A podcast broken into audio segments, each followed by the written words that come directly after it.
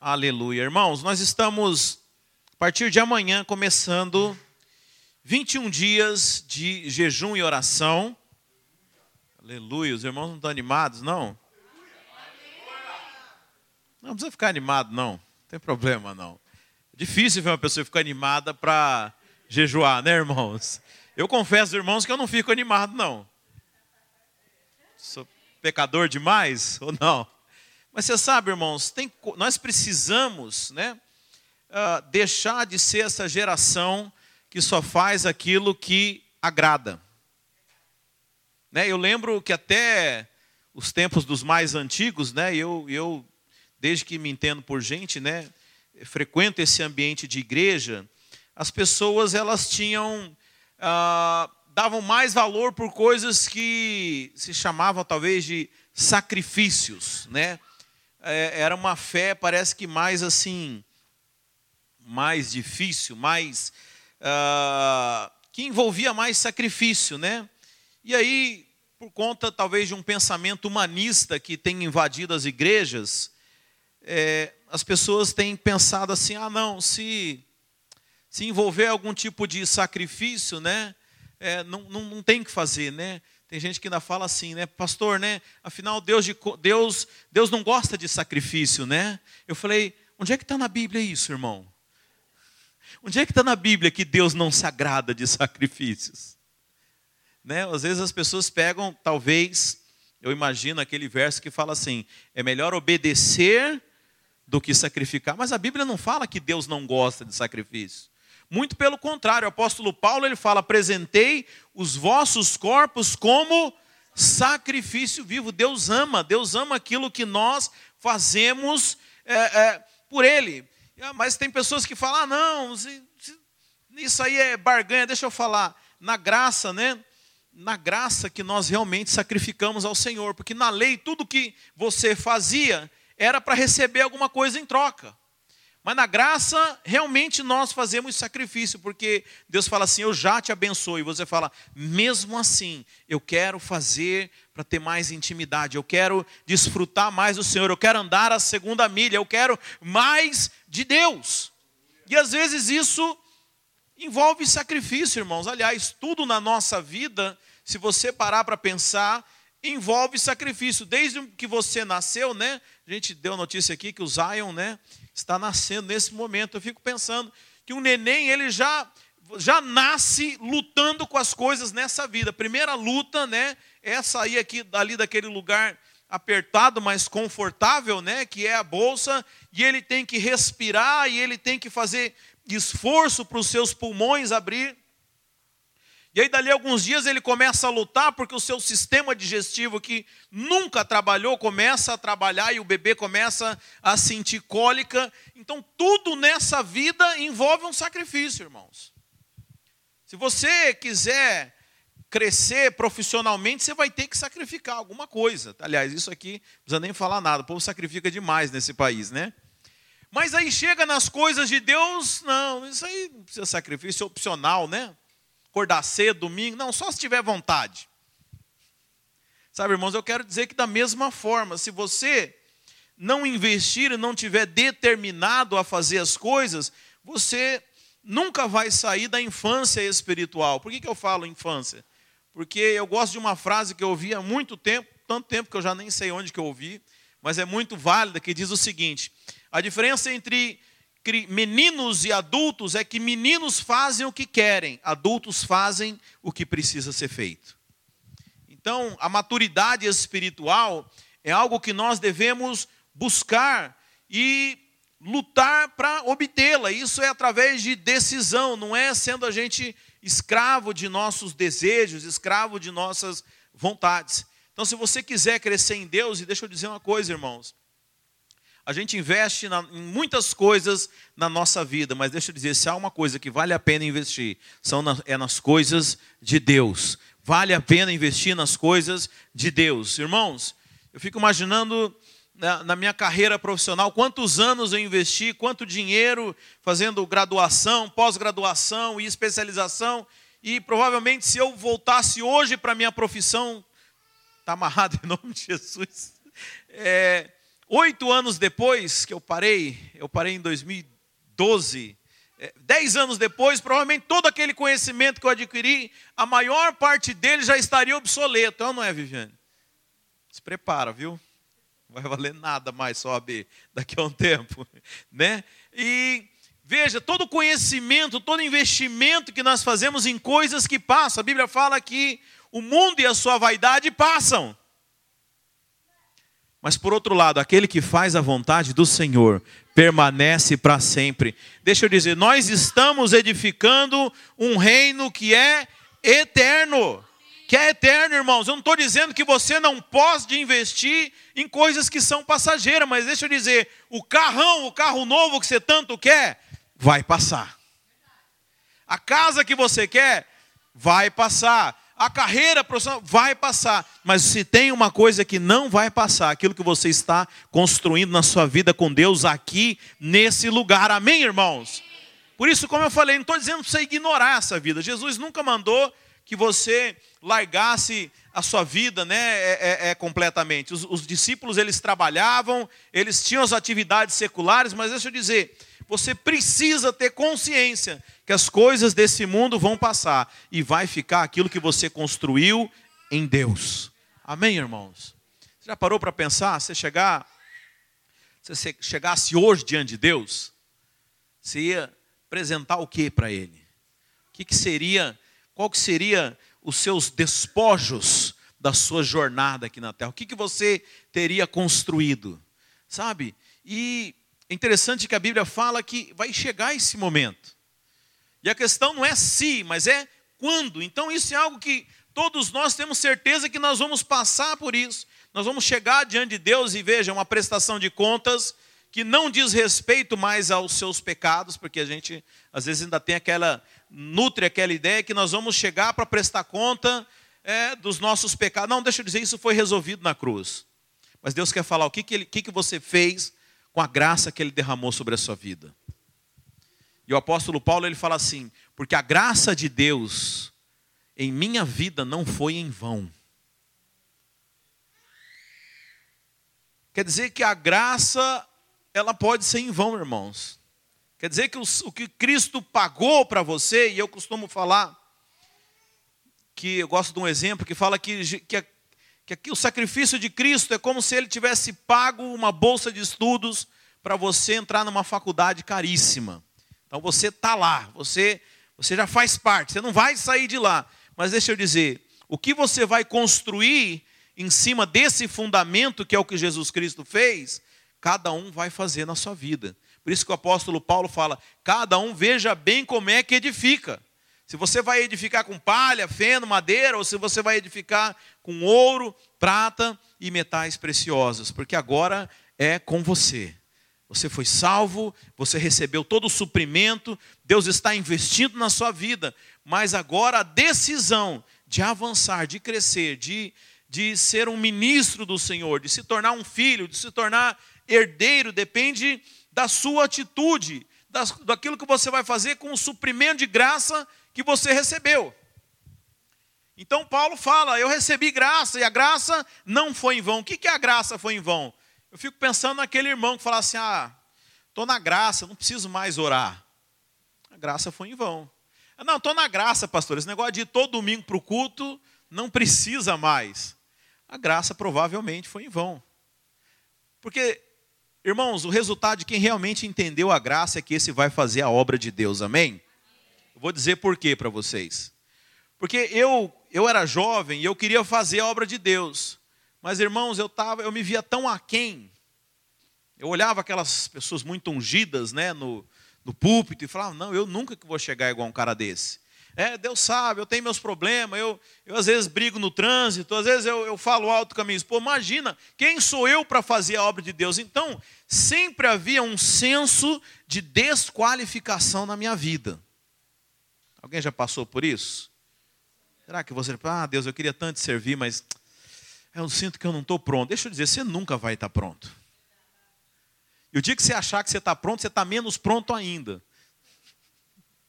Porque esse é pior, né? Aquele que acha que não peca, a Bíblia fala que chama Deus de mentiroso. Então, quando eu entendi a graça, quando eu recebi o suprimento da graça, eu falei: não, eu posso, porque não é na minha força, porque é na força de Deus e apesar dos meus defeitos, Ele me aceita. Então a graça na minha vida, o que, que ela produziu? Ela, é, ela me, me foi um foi um suprimento, ela me permitiu fazer a obra de Deus, permitiu com que eu fizesse tudo aquilo que eu achava que eu era desqualificado. Então, esse é a graça que é aproveitada, é a graça que é utilizada, a graça verdadeira, quando você entende. Mas se você ouve da graça e fala assim, ah, é, eu estou na graça, eu não preciso fazer nada. Não, você não entendeu nada, você está na desgraça. O oposto. Os irmãos não entenderam a piada, o trocadilho, né? Mas é, tem gente que ah, graça para pecar. Pelo amor de Deus, irmãos, a Bíblia fala que não estás debaixo do pecado, porque estás debaixo da graça. A graça de Deus é suprimento de Deus para você viver uma vida de santidade e propósito. Então eu quero dizer para você hoje aqui que você pode, você consegue, Deus quer usar a sua vida, amém? E nós vamos começar a partir de amanhã um jejum, né? E eu já vou falar um pouco, vou explicar em mais detalhes esse jejum. Mas a ideia, nós, nós vamos passar um tempo de jejum e evangelismo. O tema, o foco desses 21 dias que nós vamos fazer é o evangelismo. E eu não sei qual que é a sua perspectiva a respeito de evangelismo, mas eu espero trazer para você um pouco da revelação que Deus me deu a respeito de evangelismo. Então, a primeira coisa, irmãos, que evangelismo, ele não é uma opção, ele é um mandamento do nosso mestre. Jesus disse: "Ide por todo o mundo, pregai o evangelho". Então, se você quer ser um discípulo de Jesus, a primeira coisa é, no mínimo, você seguir aquilo que ele mandou você fazer como discípulo. Aliás, e não é apenas isso. Fala, pregar o evangelho e fazei discípulos de todas as nações. Mas isso aí já é um segundo, segundo passo, mas é algo que a nossa igreja valoriza muito, porque não é apenas evangelizar, mas é evangelizar e discipular. Mas esse é o mandamento, aliás, ele é considerado pelos, pelos teólogos como uma, o principal, é chamado de a grande comissão, a grande missão que o Senhor Jesus deixou para a sua igreja. Então, irmãos, deixa eu dizer, tudo que nós fazemos como igreja só tem sentido se for para chegar nessa finalidade. Amém? Então, quando eu venho aqui em cima ministrar para você, ainda que não, tenha, não seja uma mensagem evangelística, é uma mensagem para treinar a igreja para cumprir o propósito de Deus. Aliás, quando você vê na Bíblia os cinco ministérios, quando fala do ministério apostólico, do mestre, do pastor, do evangelista, ah, quando fala desses ministérios, a Bíblia fala que Deus deu eles para a igreja para treinar os santos. Espera aí, espera aí, pastor, que eu não estou entendendo. Você está me dizendo que Deus deu o evangelista para treinar os santos, é isso? Vamos abrir a Bíblia lá? Efésios 4, 11. E ele mesmo concedeu uns para apóstolos, outros para profetas, outros para evangelistas, outros para pastores e mestres, com vistas, ou seja, com o objetivo, ao aperfeiçoamento dos santos para o desempenho do seu serviço, para a edificação do corpo de Cristo. Então veja, a Bíblia fala que Deus ele deu evangelistas para a igreja, amém? Agora, qual que é a mentalidade natural das pessoas, né, do nosso século? Não, quem evangeliza é o evangelista, é ou não é, irmãos? Sim ou não? Gente não pensa assim? Quem louva é a equipe de louvor, quem ora são as irmãs da oração. Mas a Bíblia fala que Deus deu evangelista, não foi para evangelizar, sabia disso? Deus deu o evangelista para treinar, para instruir, para ensinar quem, irmãos? Os santos. Quem são os santos? Assim, aproveite, eu sou santo. Aproveite seu cônjuge estiver aí mostra para ele, eu sou santo. então veja, Deus, Ele deu apóstolos, profetas, evangelistas, pastores e mestres com vistas ao aperfeiçoamento dos santos para o desempenho do seu serviço. Ou seja, o serviço ele é dos santos, irmãos. Qual que é o serviço dos santos, então, segundo essa palavra? Nós temos, no mínimo, cinco serviços listados aqui. Primeiro, pastoreio. Segundo, serviço de apóstolo. que mais? Mestre, uh, evangelista, profetas. Então, veja, esses são os serviços que a igreja deveria fazer. Amém? Então, domingo passado, o pastor Márcio pregou aqui, e ele falou que ele era o pastorzinho da casa dele. Que lindo aquilo, né, irmãos? Então veja, é o ministério de pastor. Todos nós aqui deveríamos, em algum aspecto, ser pastor aonde nós estamos. Amém? Você deveria ser pastor lá no seu trabalho. Você deveria ser conhecido como pastor. Se alguém tiver um problema lá no seu trabalho, ele devia saber. Não, preciso procurar a Neide, porque eu sei que a Neide é mulher de Deus. Amém? Fala assim: se alguém tiver um problema no meu trabalho, aí você vai colocar o seu nome. Ele vai procurar, aí fala o seu nome. Vai procurar Elias. Não, fala o seu nome. Fez, o seu nome, ele vai procurar. Que Elias? Vai procurar o Nipo. Olha lá. Eu ouvi. Se alguém tiver problema no trabalho, ele vai procurar o Nipo. Porque eu sou homem de Deus. Porque eu sou mulher de Deus. Esse é o ministério pastoral, irmão. Você tem que pastorear.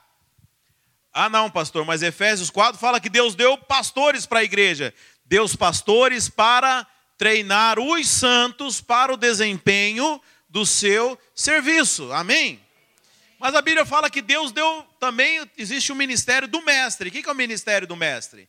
É aquele que ensina.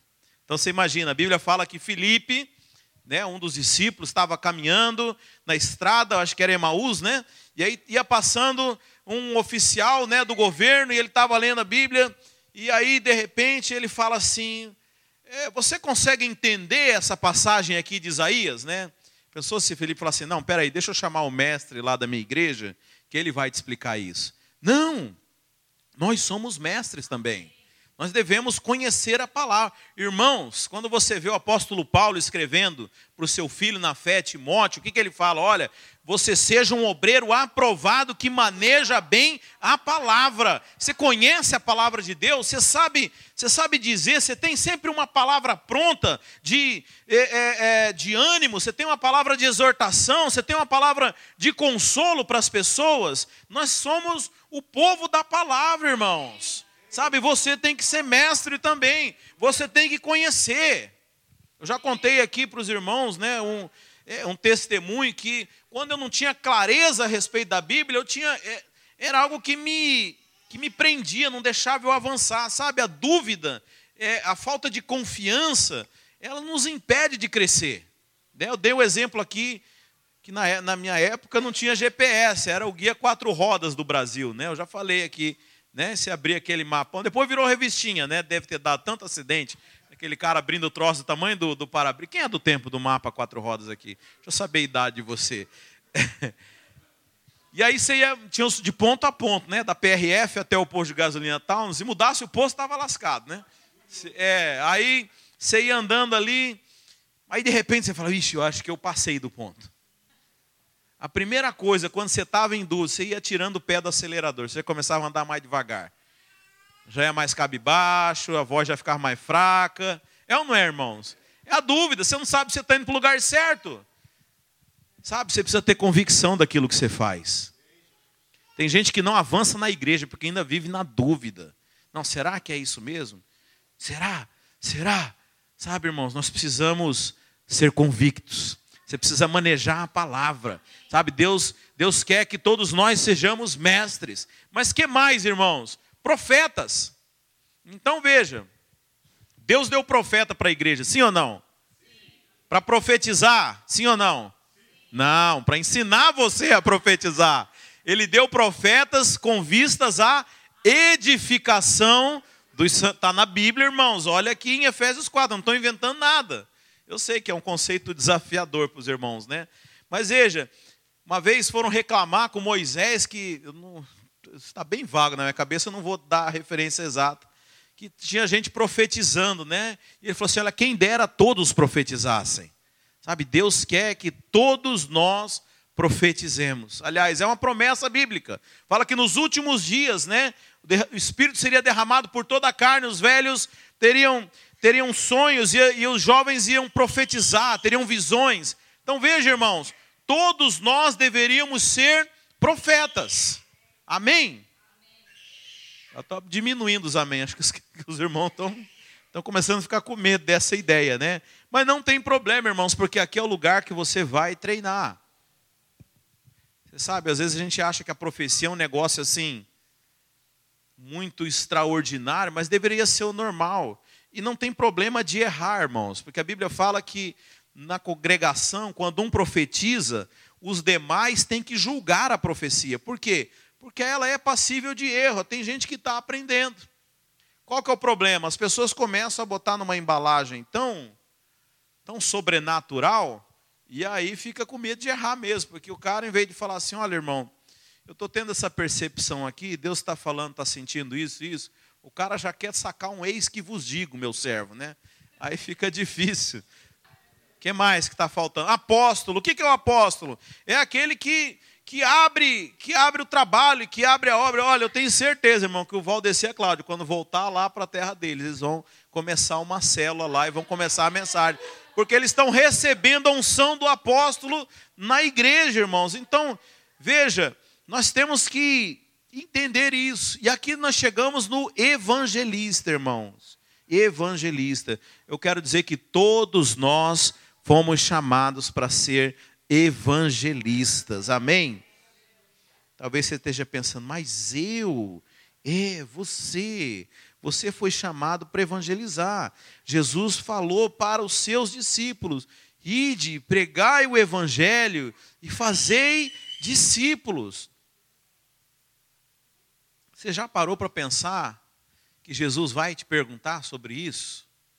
O que, que você fez? Você, você pregou o evangelho? Você fez muitos discípulos?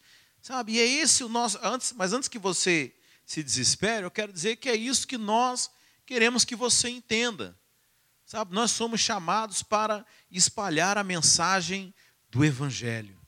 Sabe, tudo que nós fazemos, como eu disse, como igreja, ele tem essa finalidade, irmãos. Tem gente que fala assim: ah, a videira não é uma igreja que faz muito evento. A gente faz evento se tiver propósito de ganhar pessoas, porque, veja, o nosso chamado não é ficar aqui entretendo o crente. Nosso chamado é ganhar vida. Ah, por que, que não traz o cantor fulano aqui na igreja? Porque o cantor fulano só atrai crente. Ninguém do mundo conhece esse cantor. Por isso que a gente não chama, irmãos. Mas tudo que a gente faz, o objetivo ou é edificar a igreja, ou é treinar, e mesmo que seja treinar, é treinar para poder ganhar vidas, porque afinal de contas é isso que o Senhor Deus quer de nós. Amém, irmãos? Então veja, se você vai lá em Gênesis 1, eu vou entrar já no capítulo de amanhã, que é o primeiro capítulo do livro. Aliás, deixa eu só explicar, né? Todos os dias de manhã eu vou soltar o áudio no nosso grupo e vou tentar também soltar o PDF do capítulo do livro, que são 21 dias de evangelismo, tá? Então, você vai poder acompanhar, é, são 21 palavras, ministrações que o pastor Aloísio escreveu, a respeito de evangelismo. Então, os primeiros dez capítulos ele vai mostrar é, para você na Bíblia, né, que é, evangelismo é algo que está no centro do coração de Deus. E nos demais versículos ele vai dar estratégias práticas para que você possa evangelizar. Irmãos, o nosso objetivo é que você cumpra a vontade de Deus para a sua vida. Amém? É isso, isso que nós estamos investindo aqui. E se você entender isso e quiser responder a Deus com aquilo que é a vontade dele, nós vamos te dar as ferramentas nesses dias. Amém? Então você olha lá em Gênesis 1, Deus ele fala assim para o homem: sede fecundo, multiplicai, né, crescei e enchei a terra. Ou seja, o homem ele foi criado com um propósito, que era se multiplicar, crescer, encher a terra. Mas veja, por que Deus queria fazer isso? Simplesmente para ter a terra cheia. Não, a Bíblia fala que o homem foi criado imagem e semelhança de Deus.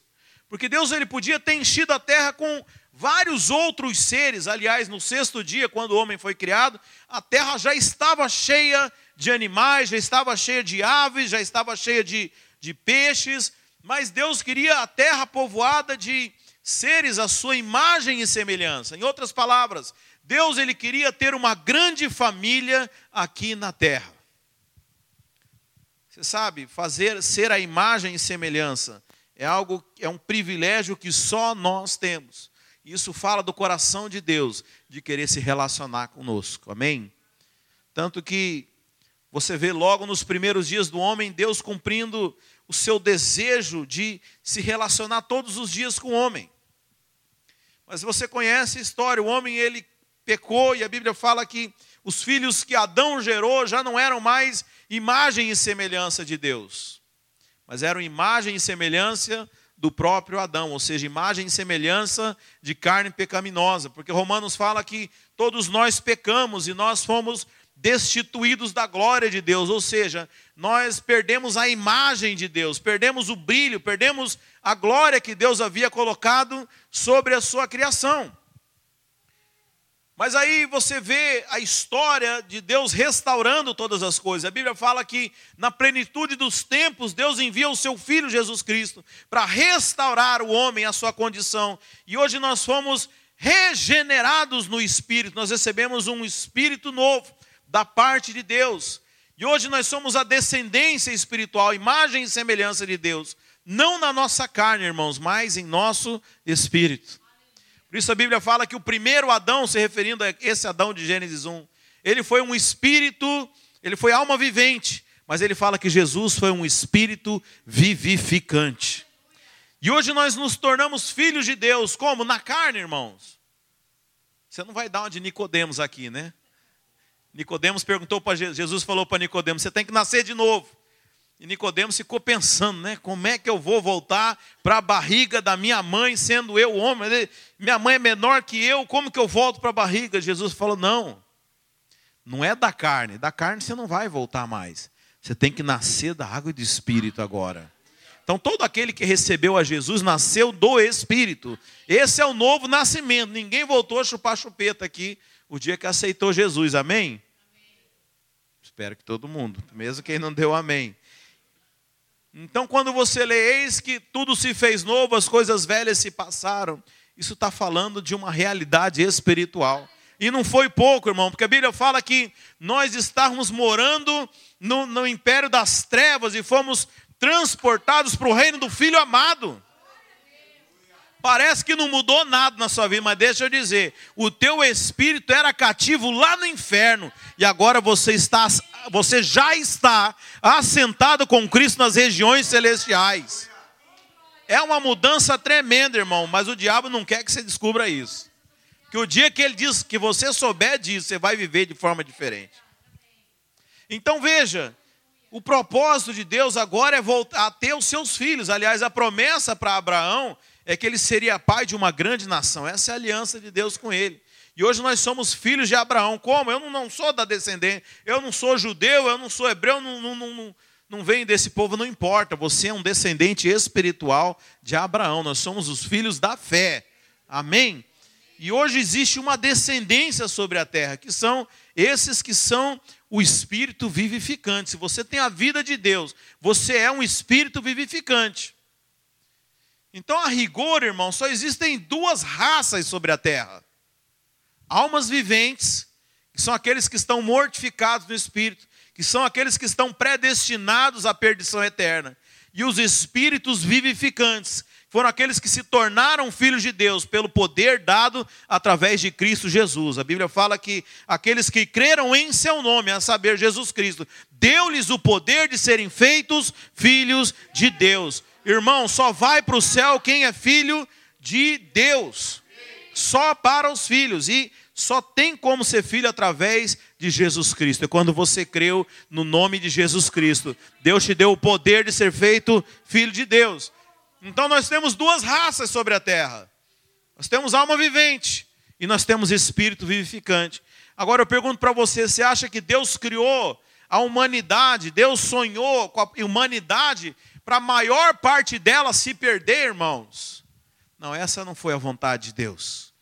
Sabe, é essa, esse é o mandamento, essa é a comissão que ele entrega para a sua igreja. Agora que você se tornou espírito vivificante, vá, seja frutífero, multiplique-se, encha a terra de filhos, de almas, de espíritos vivificantes, que são imagem e semelhança de Deus.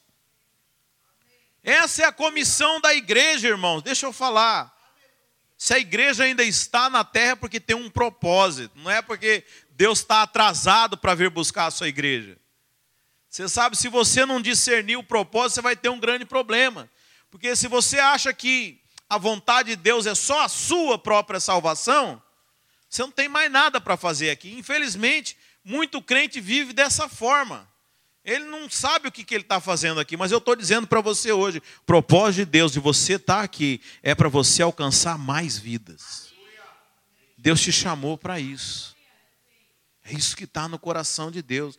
Então, irmão, se você se importa com Deus, a maior expressão é essa. Sabe, eu já vi pessoas que demonstravam assim uma santidade, uma profunda intimidade com Deus, pessoa que nem ri.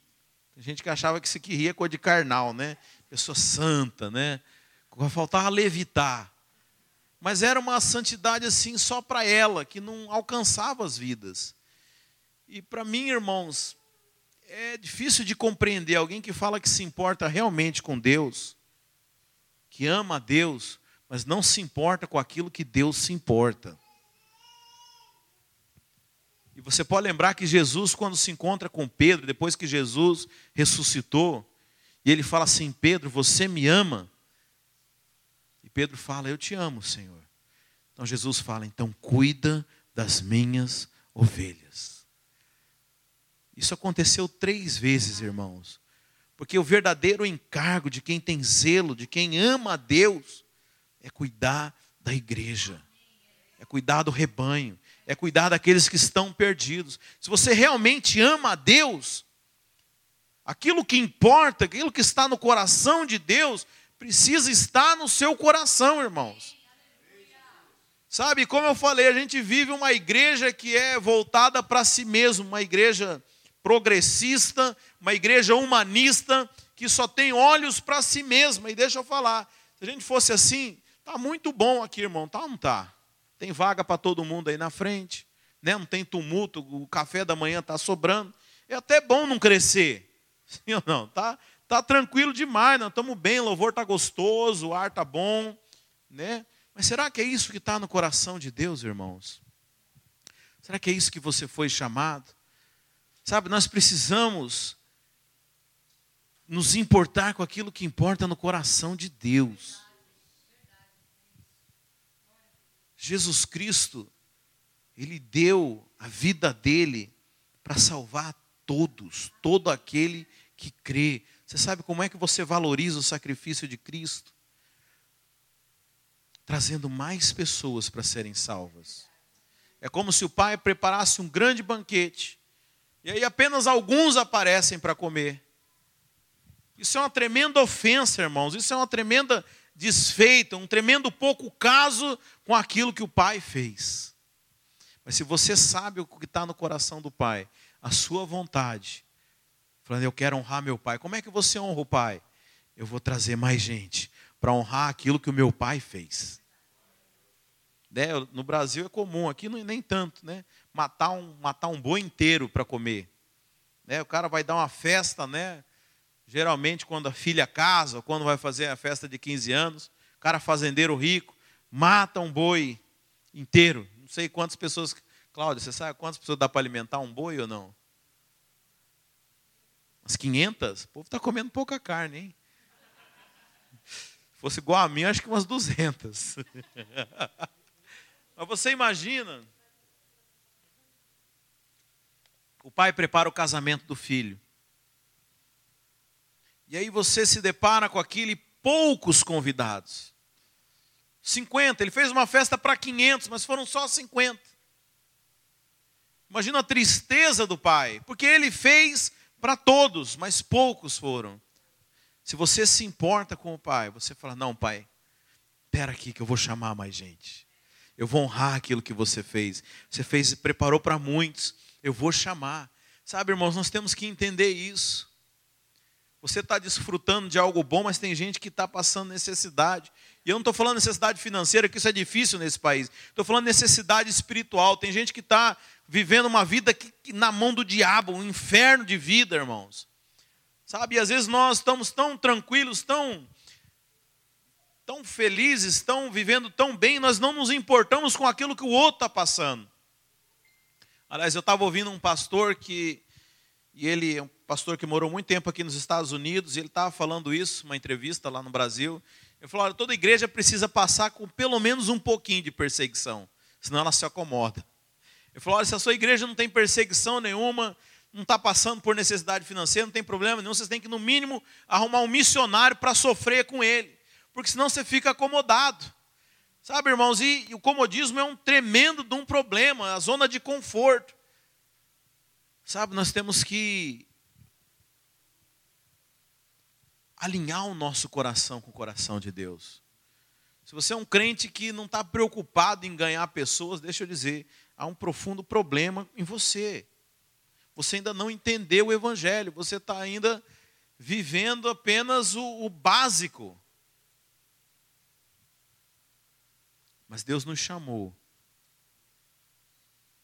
para sermos pais e mães de uma linhagem espiritual, para ganhar pessoas. Você sabe, irmãos, não há nada mais importante que você faça nessa vida do que investir em ganhar pessoas, em povoar o reino dos céus. E aí eu falei, né, comecei falando isso, nós vamos comparecer um dia diante de Deus. E o que, que nós havemos de apresentar para Ele?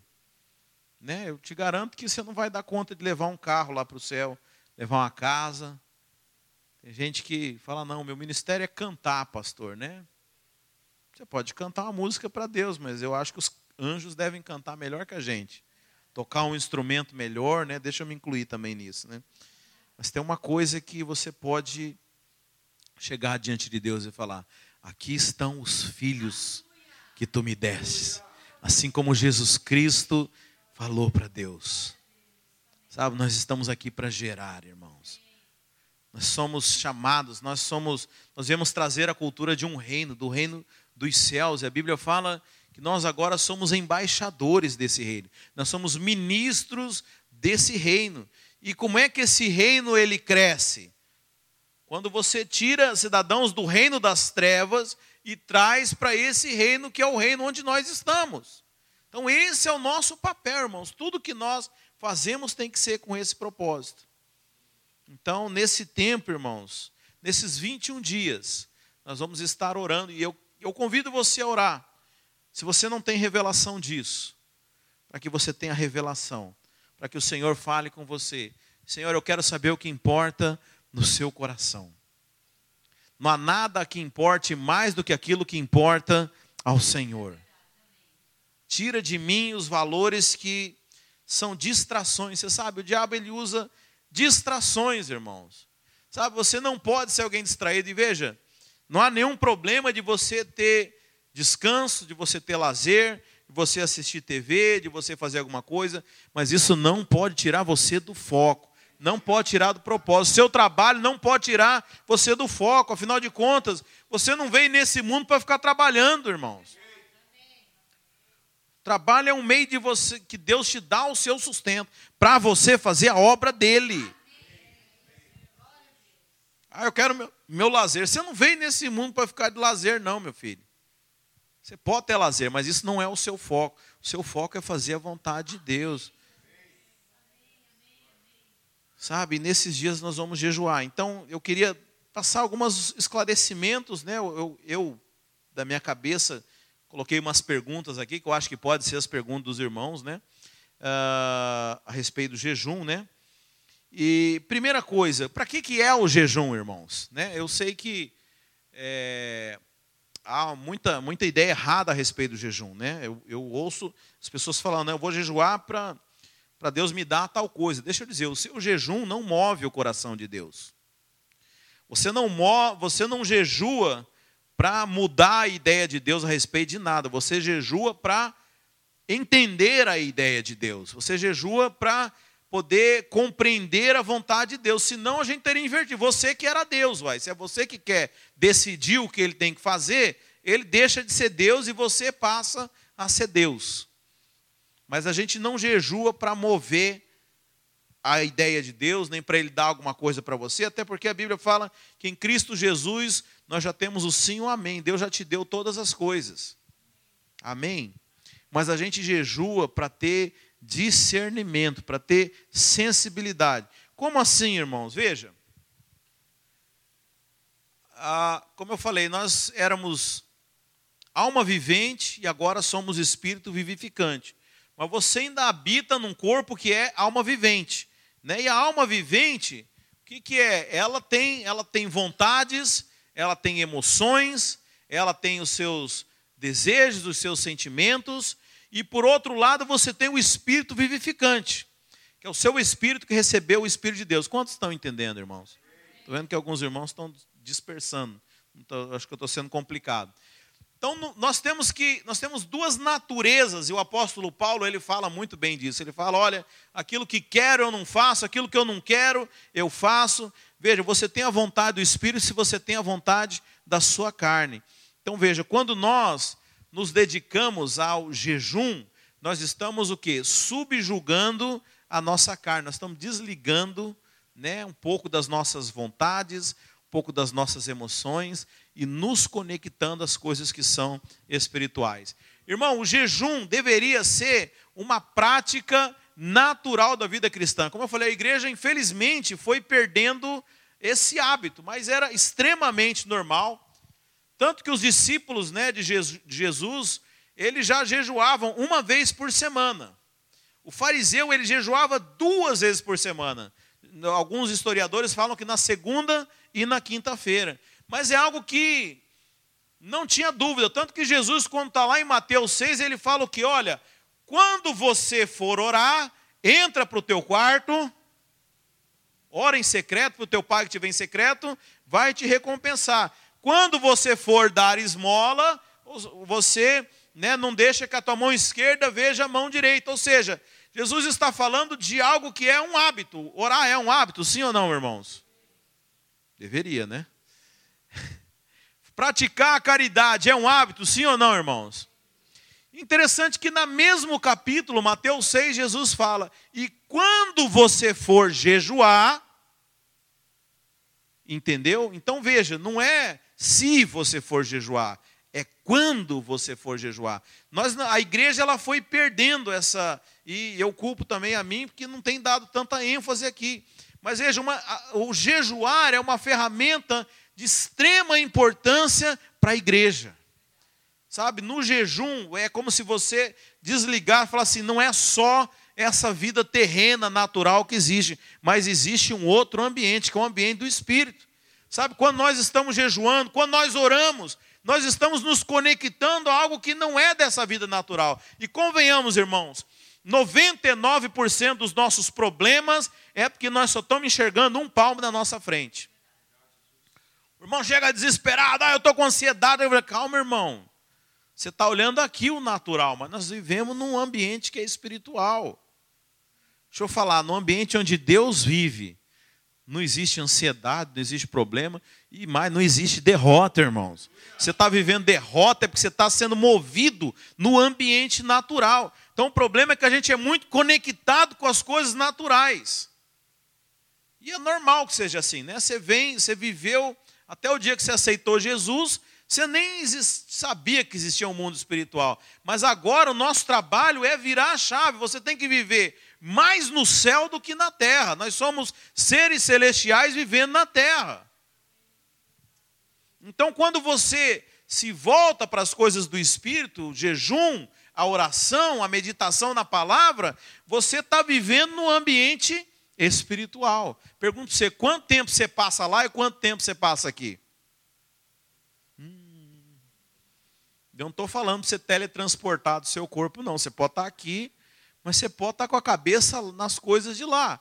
Então, deixa eu dizer, isso vai determinar até o futuro da sua vida. Se você for um crente carnal, e a gente acha que crente carnal é que ele comete aqueles pecados grosseiros, né? Não, carnal é aquele que é guiado pela mente, vontades e emoções.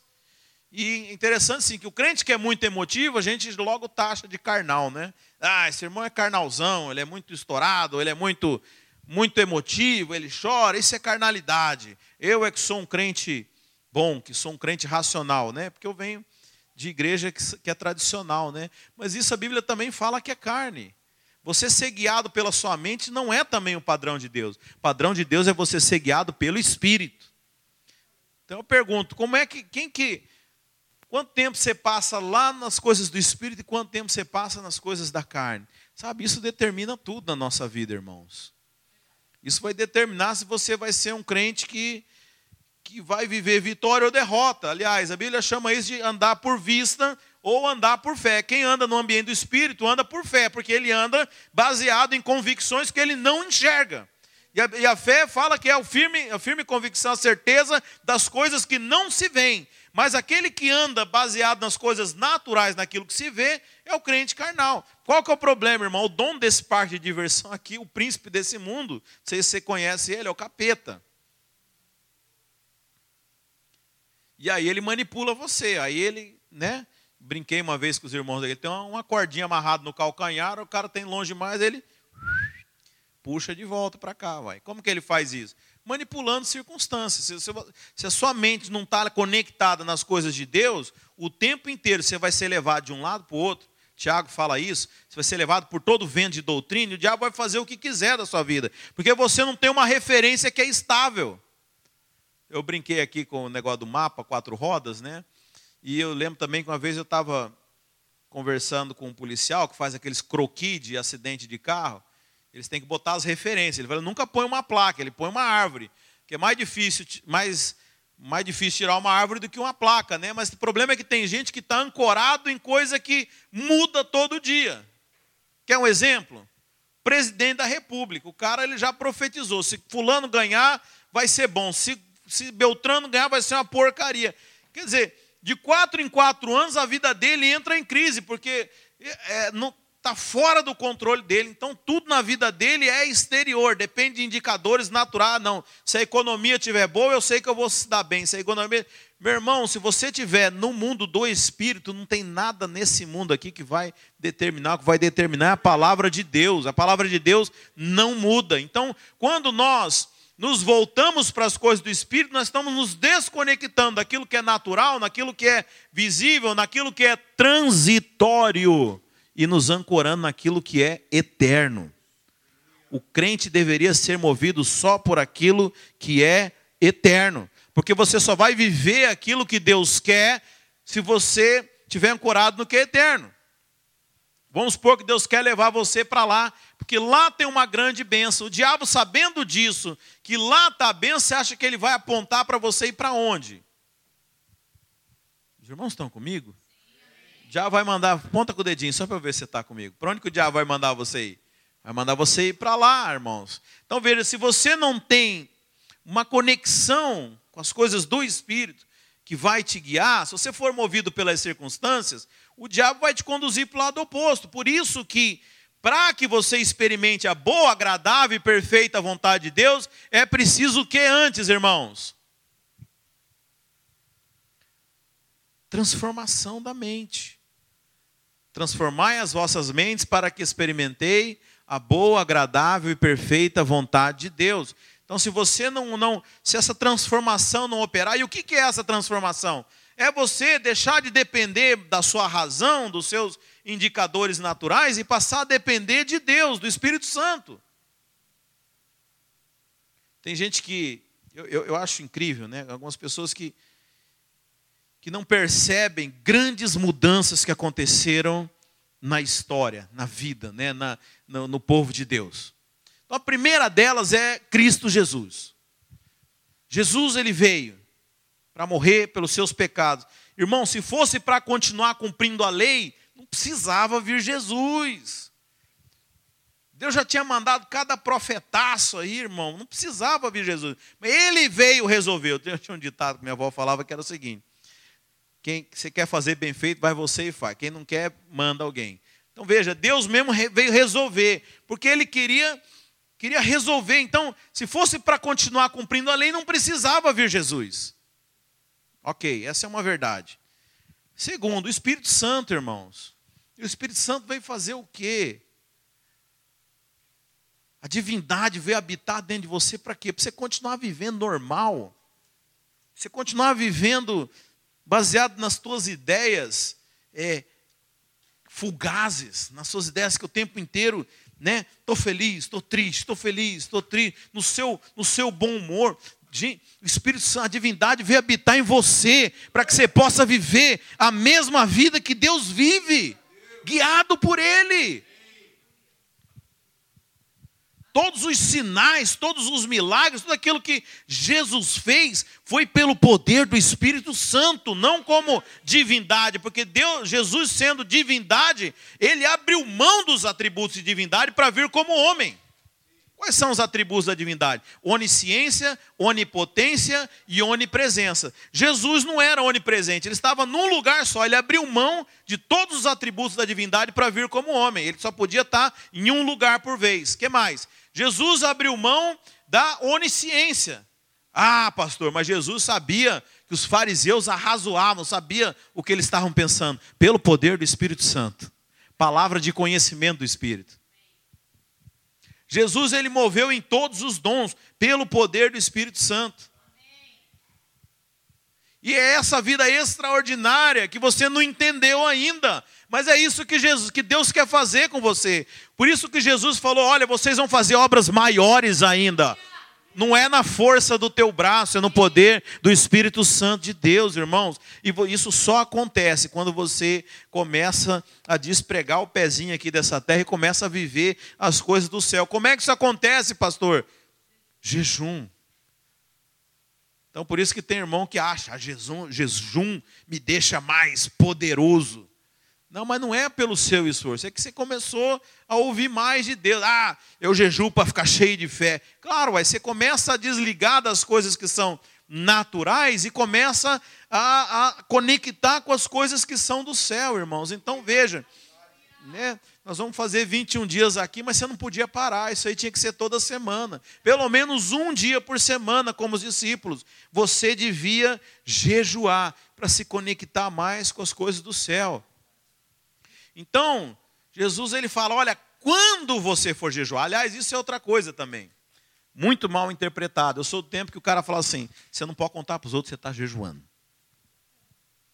Você não pode contar para ninguém que você está jejuando, senão perde o encanto. Oh, desculpa, perde a validade, perde o. Tinha uns negócios místicos assim, né? Oh, Jesus. Você sabe, Jesus foi sozinho para o deserto. Jejuou 40 dias lá. Mas peraí, se Jesus, Jesus foi sozinho, quem é que contou que ele estava jejuando? A notícia vazou por alguém. Sabe, irmãos, o problema não é você contar que está jejuando. Jesus está falando daqueles que tocam trombeta. E não só para o jejum, ele fala disso da oração também. Quando você for orar, você não precisa ficar alardeando para todo mundo, ah, eu vou orar, eu vou isso mas tem muito mais a ver com a intenção de quem está fazendo, fazendo para se aparecer, do que a maneira. Então não tem problema. Você tem vergonha de falar que você ora? Muito pelo contrário, até é bonito, né? Falar, ó, não, estou orando, né? Aliás, que tem uma piada que é assim. O irmão ligou para o pastor, pastor, o que você está fazendo? Estou orando aqui, irmão. Ah, então, já que você não está fazendo nada, vamos lá resolver tal coisa. E, mas ninguém tem vergonha de falar que ora. E é no mesmo capítulo que fala a respeito do jejum. Não tem problema de falar que está jejuando. O problema é aquele que jejua para falar. Não, ó, eu, né, porque eu jejuo, olha, olha a minha cara aqui, né, que estou jejuando, né. É a intenção da pessoa, mas não há nada, não há nenhum problema. E esse é para ser um hábito do crente. É uma disciplina espiritual, é para ser um hábito. Amém? Ah, questões práticas. Jejum ele é um mandamento? Não, irmãos, não é um mandamento. Jesus não falou, você precisa jejuar, você tem que jejuar. Não, é uma recomendação. Da mesma forma que não existe nenhuma lei dizendo que você precisa orar mas nós entendemos que a oração faz bem, que a oração é necessária. Da mesma forma, o jejum, ele não é mandamento. Se você não jejuar, não vai, você não vai estar em falta com Deus, mas é algo que você deveria lançar mão, deveria buscar para que você crescesse espiritualmente. Amém? Como que é o jejum, irmãos? Na Bíblia tem vários tipos de jejum. Tem jejum que é se abster de apenas uma categoria de alimentos. O exemplo de Daniel, né, que decidiu é, comer um tipo de alimento. Mal ele sabia que hoje ia ter os veganos, né, fazendo isso como prática de vida. Uh, mas de qualquer forma deve implicar em algo que venha mexer com a sua carne, com a sua vontade. Lembra que eu falei? Nós vamos estar desconectando, incomodando aquilo que, que é a nossa carne para buscar o que é do espírito. Então não adianta um cara como eu falar, não, eu vou fazer jejum de chicória, nem sei o que é isso, só ouço falar. Fazer um jejum de chuchu, ou jejum de beterraba, porque são coisas que eu não como.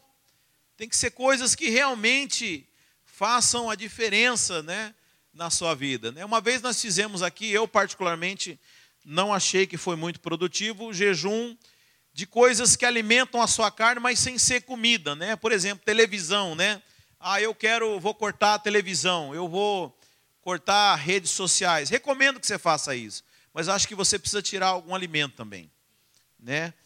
E se você nunca jejuou, te recomendo que você faça devagar, mas que não pare. Ah, pastor, eu quebrei o jejum num desses dias. Não tem problema, irmão. No, outro dia seguinte, você volta e faz tudo direitinho, né? Como eu falei, não precisa ser místico, né? Ah, não, quebrei a corrente, tem que fazer tudo de novo. Não. Fica em paz, irmãos, fica em paz.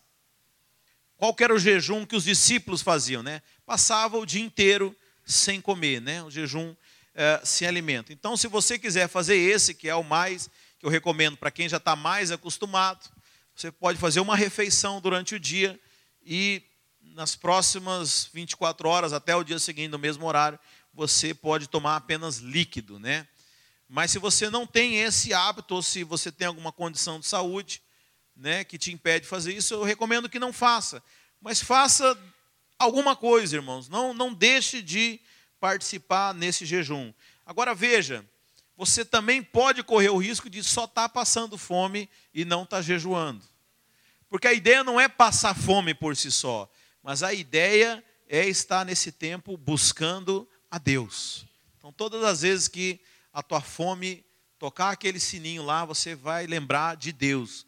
Fala, eu estou alimentando o meu espírito e não a minha carne. E eu tenho certeza, irmãos, que Deus vai, nesses dias, ministrar algo diferente no seu coração.